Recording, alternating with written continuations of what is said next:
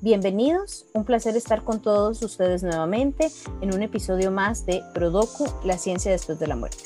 Yo soy Jessica González y el día de hoy nos acompaña la doctora Gretchen Flores Sandí, médica forense, graduada de la Universidad de Costa Rica, docente e investigadora de la Escuela de Medicina de la Universidad de Costa Rica y ex vicedecana de la Facultad de Medicina de la misma universidad. El tema que abarcaremos en esta ocasión es la medicina forense y su relación con la donación de cuerpos para la docencia y la investigación y el uso de cadáveres humanos en la docencia y la investigación. Doctora Flores, muchísimas gracias por acompañarnos. Con mucho gusto. Buenas tardes y buenas, bueno, buen día para todos.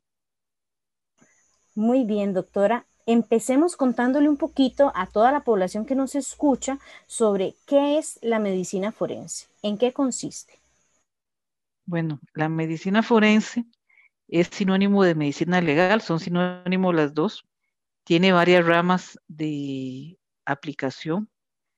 El área de patología forense, que es el área quizá más conocida porque sale en televisión, en los programas de televisión, eh, y también se menciona mucho cuando hay crímenes, ¿verdad? Cuando hay homicidios importantes.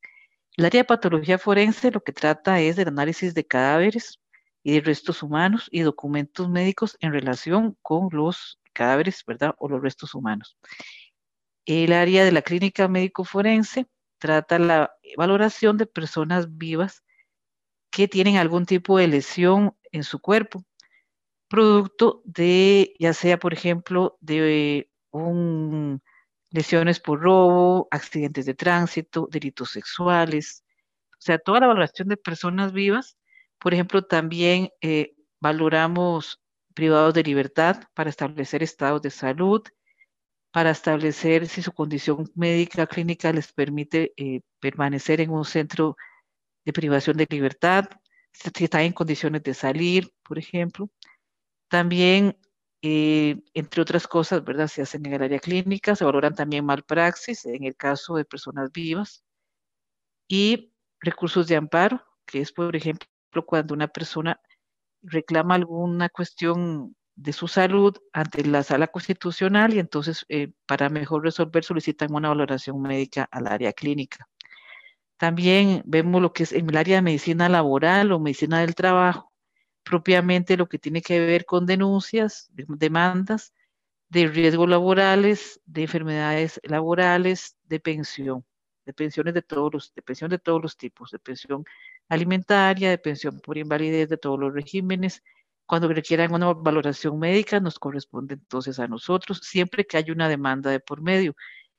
El área de eh, psiquiatría y psicología forense también valora personas, ¿verdad? Para determinar, por ejemplo, imputabilidad, inimputabilidad, por ejemplo. También cuando hay personas que, por ejemplo, establecen un proceso de salvaguarda porque por algún motivo no pueden administrar sus bienes, entonces también lo que son secuelas psicológicas también, ¿verdad? Se ven en esta área. Básicamente así como someramente. Bueno, el área eh, de, medicina legal, entonces valoramos, como les digo, personas ya sea vivas o personas muertas, pero siempre a solicitud de una autoridad judicial. O sea, nosotros no valoramos a solicitud de un paciente, sino que haya una, un proceso judicial de por medio. Eso es básicamente lo que hacemos nosotros en el área de medicina forense o medicina legal. Claro, podemos ver que es un, una especialidad, ¿verdad? Muy, muy amplia. Y entonces, en toda esta amplitud, ¿verdad? De, de cosas que abarca la medicina forense, ¿hay alguna este, relación entre la medicina forense y la docencia e investigación de cuerpos humanos que hayan fallecido o cadáveres, por así decirlo? Sí, por supuesto. O sea, en el área de patología forense, se hace el análisis, como les dije hace, le dije hace un momento, de, se valoran, se estudian los cadáveres lo que la gente conoce como autopsias, ¿verdad? En realidad es un estudio bastante minucioso, no es tan sencillo, tarda sus buen rato, sus horas o sus días poder dar una conclusión de una autopsia médico-legal. ¿Qué es lo que hacemos ahí? Pues valoramos, primero, bueno, hay una solicitud de por medio, como les dije, ¿verdad? Una solicitud, una solicitud judicial para hacer la autopsia. Se valora un análisis externo, un examen externo del cadáver, un examen interno del cadáver. Eh, puede llevar implícito el examen interno, puede ser macroscópico, o sea, a simple vista se, ve se describe las lesiones o, o la alteración que tenga el cuerpo. Y también puede ser microscópico, o sea, que a simple vista no se puede determinar algo o para poder determinar algo hay que valorarlo mejor. Ahora, este, una vez que se, han hecho tanto el análisis externo, el estudio externo como el estudio interno del cadáver, pueden solicitarse también otros análisis o pericias conexas para poder concluir el dictamen. Entonces, sí tiene relación, por supuesto, que hacemos docencia, investigación con los cuerpos, con cuerpos humanos. El objetivo nuestro es diferente que el objetivo hospitalario, ¿verdad? Tenemos que determinar la causa de muerte, o sea, cuál es el, la alteración o la lesión o la enfermedad que ocasionó el mecanismo de muerte para que esa persona se muriera. También determinar la manera de muerte, o sea, determinar cuál es la forma en que esa persona murió, o sea, fue homicidio, fue suicidio, fue accidente o fue una muerte natural. Tenemos también que determinar tiempo post-mortem, o sea, cuánto tiempo tiene esa persona de haber fallecido.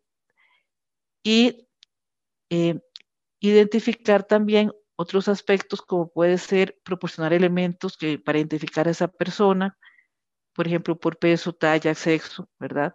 También proporcionar elementos para, eh, además de, de identificar a la persona, para poder, por ejemplo, establecer sobrevidas, cuánto fue el tiempo que esa persona tardó desde que sufrió una lesión mortal hasta que esa persona muriera. Entonces, en general, es un análisis bastante minucioso. Como le digo, no, les digo, no es una cosa de que son unas horas y una cosa muy sencilla. O sea, tarda su tiempo poder dar el resultado de una autopsia médico-legal. Claro, súper, súper interesante. Y entonces, eh, dentro de estos estudios, ¿verdad?, que vinculan directamente la medicina forense, ¿verdad? ¿Hay alguno específico, ¿verdad?, que se realice para eh, que sea como más detallado o qué otro tipo de estudios, ¿verdad?, este, pueden vincularse directamente con la medicina forense y con el estudio de los cuerpos humanos. Bueno, puede ser que en esa valoración médica, hablando ya propiamente de medicina, ¿verdad? Que es lo que estaríamos hablando, que esa valoración médica haya que tomar muestras, muestras biológicas para laboratorio. Puede ser que el análisis macroscópico, o sea, que les digo que es como macro, a simple vista, ¿verdad? Nosotros podemos ver una, una, un tumor, pero necesitamos saber la estirpe histológica de ese tumor, por ejemplo. No, no, no, vemos tanto tumores, ¿verdad? Vemos más lesiones, porque lesiones entendidas como algo traumático, ¿verdad? Porque somos médicos legales. Pero, por ejemplo, también puede ser que tengamos una lesión y ocupemos saber el tiempo de instauración de esa lesión. Por ejemplo, un infarto. ¿Cuánto tiempo tiene esa persona que se infartó? Entonces, ese tipo de análisis que son más minuciosos requieren análisis histológico. Entonces, puede ser que tengamos que tomar muestras para análisis histológico para poder ver al microscopio Puede ser que tengamos que tomar muestras de sangre, por ejemplo, para ver tóxicos, tóxicos como pueden ser drogas de abuso, ¿verdad? También puede ser alcohol, drogas de abuso, para poder ver otro tipo de tóxicos. Ahora que estaba, eh, que estuvieron estos muertos por metanol, por ejemplo, hay que tomar muestras para poder este, ver, eh, para poder analizar la presencia de estos tóxicos. Entonces, hay que tomar, estas muestras se envían al laboratorio. Nosotros tenemos en, Costa Rica una particularidad que algunos confunden.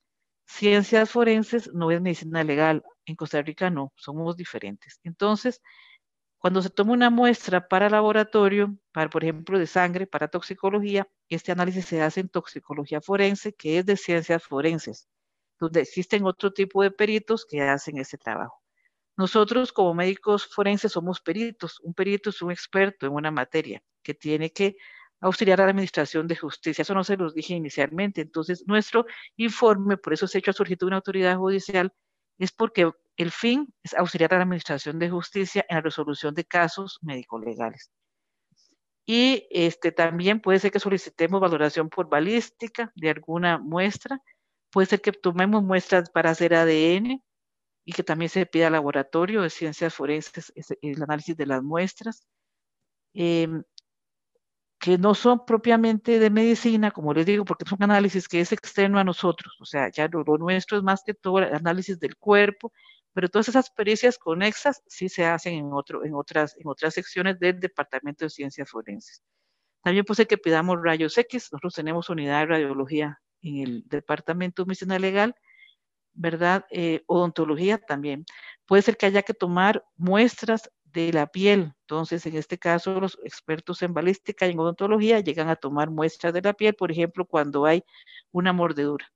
Entonces hay que tomar un patrón de mordedura, hay que levantar, por ejemplo, muestras de la saliva para hacer ADN, hay que tomar muestras de la piel, por ejemplo, para ver marcas de las llantas de un carro, por ejemplo. Son ejemplos porque no todos los casos son iguales, cada caso es diferente y tiene sus particularidades hablaba de ADN tanto, ¿verdad? Del muerto, o sea, de la persona que falleció.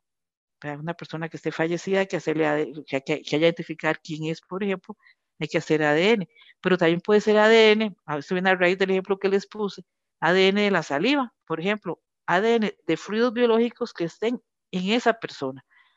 La sangre que esté en esa persona, por ejemplo, tenga una mancha de sangre o que tenga semen o que tenga saliva, que tenga algún fluido biológico, hay que determinar el ADN de esa, de esa, de esa mancha, si es posible, ¿verdad? Eso lo hacen los expertos del laboratorio. Básicamente son estudios como lo que se conoce como pericias conexas, o sea, otros peritajes que permiten al médico forense tomar, una, tomar en cuenta para su fundamentación en el análisis del caso y poder dar una conclusión veraz y certera con respecto a un caso. Claro, y todos esos ejemplos que usted nos está dando son cosas que se realizan ya en nuestro país, ¿cierto? Sí, nosotros tenemos, por dicha, tenemos en Costa Rica contamos con el organismo de investigación judicial, nosotros somos parte del organismo de investigación judicial, eh, lo que es la parte de ciencias forenses está acreditada internacionalmente con, es, con organismos de Estados Unidos, somos el único laboratorio en el área que está acreditado. Eh, algunas cosas que parecen ciencia ficción, por supuesto que las tenemos en el país. Nuestro, nuestro, nuestra memoria judicial es, em, se está trabajando ahora también para la acreditación de, la parte de patología forense, acreditación internacional. Entonces hay que cumplir con estándares internacionales y hacia eso vamos, hacia mejorar todo lo que es la práctica de tanto profesional como la práctica de formación de los peritos y la, la formación entre la universidad, ¿verdad? Porque tenemos los residentes a cargo de la formación de los residentes de medicina legal del departamento.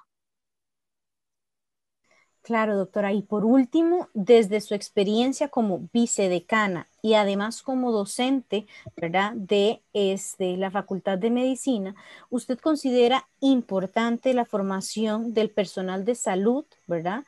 Eh, que ellos tengan la oportunidad de estudiar con material biológico humano. Es que es imprescindible. O sea, en términos generales, ¿verdad? Como, como dice usted, como autoridad universitaria, yo considero que es imprescindible. O sea, no podríamos comparar jamás, o sea, es necesario ver el cuerpo, es necesario tocar el cuerpo, hasta el olor muchas veces, ¿verdad?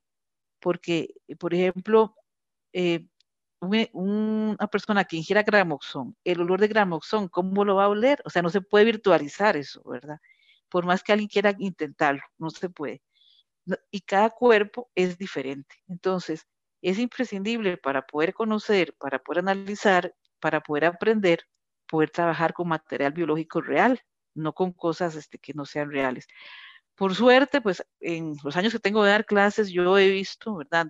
Yo sé que habrá gente que ha visto más, pero yo he visto que ha habido un cambio fundamental, o sea, un cambio que ha sido la preservación del cuerpo, la preservación que se hace ahora de los órganos en, la parte de, donación de cuerpos, por ejemplo, que se preservan con mucho mejor calidad, mucho más reales para que los estudiantes puedan aprender. Entonces, desde ese punto de vista, yo considero que este, hay que mejorar, claro, pero estamos muy bien en el país. Entonces, por lo menos es, es imprescindible tener cuerpos. O sea, sin cuerpos no podemos aprender. Ahora, que ya en el área propia mía, ¿verdad? Les puedo decir, en mi experiencia, y pues imagino que tal vez en experiencia, experiencia en otras especialidades también, yo no puedo, por ejemplo, es, es, necesario para, examinar una persona conocer la anatomía, que es lo básico, conocer lo que se deriva de esto, ¿verdad? Lo que, lo que es como, viendo el, programa de estudio, ¿verdad? Yo no puedo saber fisiología si no sé anatomía, cómo voy a entender, cómo voy a saber semiología, por ejemplo, cómo voy a, poder examinar un paciente. Entonces, por ejemplo, en nuestra área, en el área de medicina legal, yo necesito, en el área que yo trabajo, que es el área clínica, yo necesito saber anatomía para poder, para poder describir una lesión exactamente dónde está pero tenemos la labor de establecer nexos causales. Entonces, para poder establecer un nexo causal, o sea, saber si un, si un mecanismo de trauma tiene relación o no tiene relación con el estado de salud de un paciente, yo tengo que examinarlo, tengo que examinarlo bien. Entonces, tengo que saber que esa semiología que me permite examinar un paciente, necesito saber anatomía. Por ejemplo, yo no puedo examinar un manguito rotador si no tengo idea que es un manguito rotador. O, por ejemplo, conocer este, una rodilla si no tengo idea cuál es la, anatomía de una rodilla. Entonces, básicamente, considero que es muy importante el estudio del cuerpo humano en la realidad, ¿verdad? Y la particularidad de cada paciente, también de cada persona, porque no todas las personas son iguales, ¿verdad? Existen diferencias significativas, a veces hasta por sustrato o por eh, eh, maneras de, de, culturas o de vida, ¿verdad? Que los cuerpos, no todos los cuerpos son iguales, cada persona es distinta. Claro, muy, muy importante su comentario, doctora. Este, ya para, para ir finalizando, ¿verdad? Este, no sé si le gustaría dar algún mensaje a nuestra audiencia, ¿verdad? Como de resumen o de despedida. Bueno, les puedo decir, sobre todo porque yo sé que esto es el programa de Prodocu, ¿verdad? Que si una persona considera que puede colaborar en el, en el aprendizaje, porque es una manera de trascender. Donar el cuerpo es una manera de trascender. Entonces, trascender, ¿por qué? Porque va a formar futuros médicos y uno no sabe hasta dónde va a llegar lo que uno está enseñando. Entonces, si una persona considera que por su cultura, por su religión, por su educación, ¿verdad? Puede donar su cuerpo o puede donar parte de su cuerpo, pues que lo, lo, lo, lo haga. Y tal vez haciendo el anuncio, nosotros somos una universidad pública, entonces este, colabora todavía mejor y más con el país, ¿verdad? Porque no tenemos fines de lucro. Bueno, doctora, no nos queda más que agradecerle por acompañarnos, ¿verdad? Y por compartir con nosotros toda su experiencia y conocimiento. Hemos terminado con un episodio más de Prodocu, la ciencia después de la muerte. Nos despedimos de todos y todas. Esperamos que lo hayan disfrutado, tanto como la doctora y yo. Doctora, muchísimas gracias este, por acompañarnos. Mucho gusto, muchas gracias, ¿verdad? Eh, por, por tomarnos en cuenta. Claro, los esperamos en nuestro próximo podcast y recuerden, Prodocu, dona tu cuerpo, construye el futuro.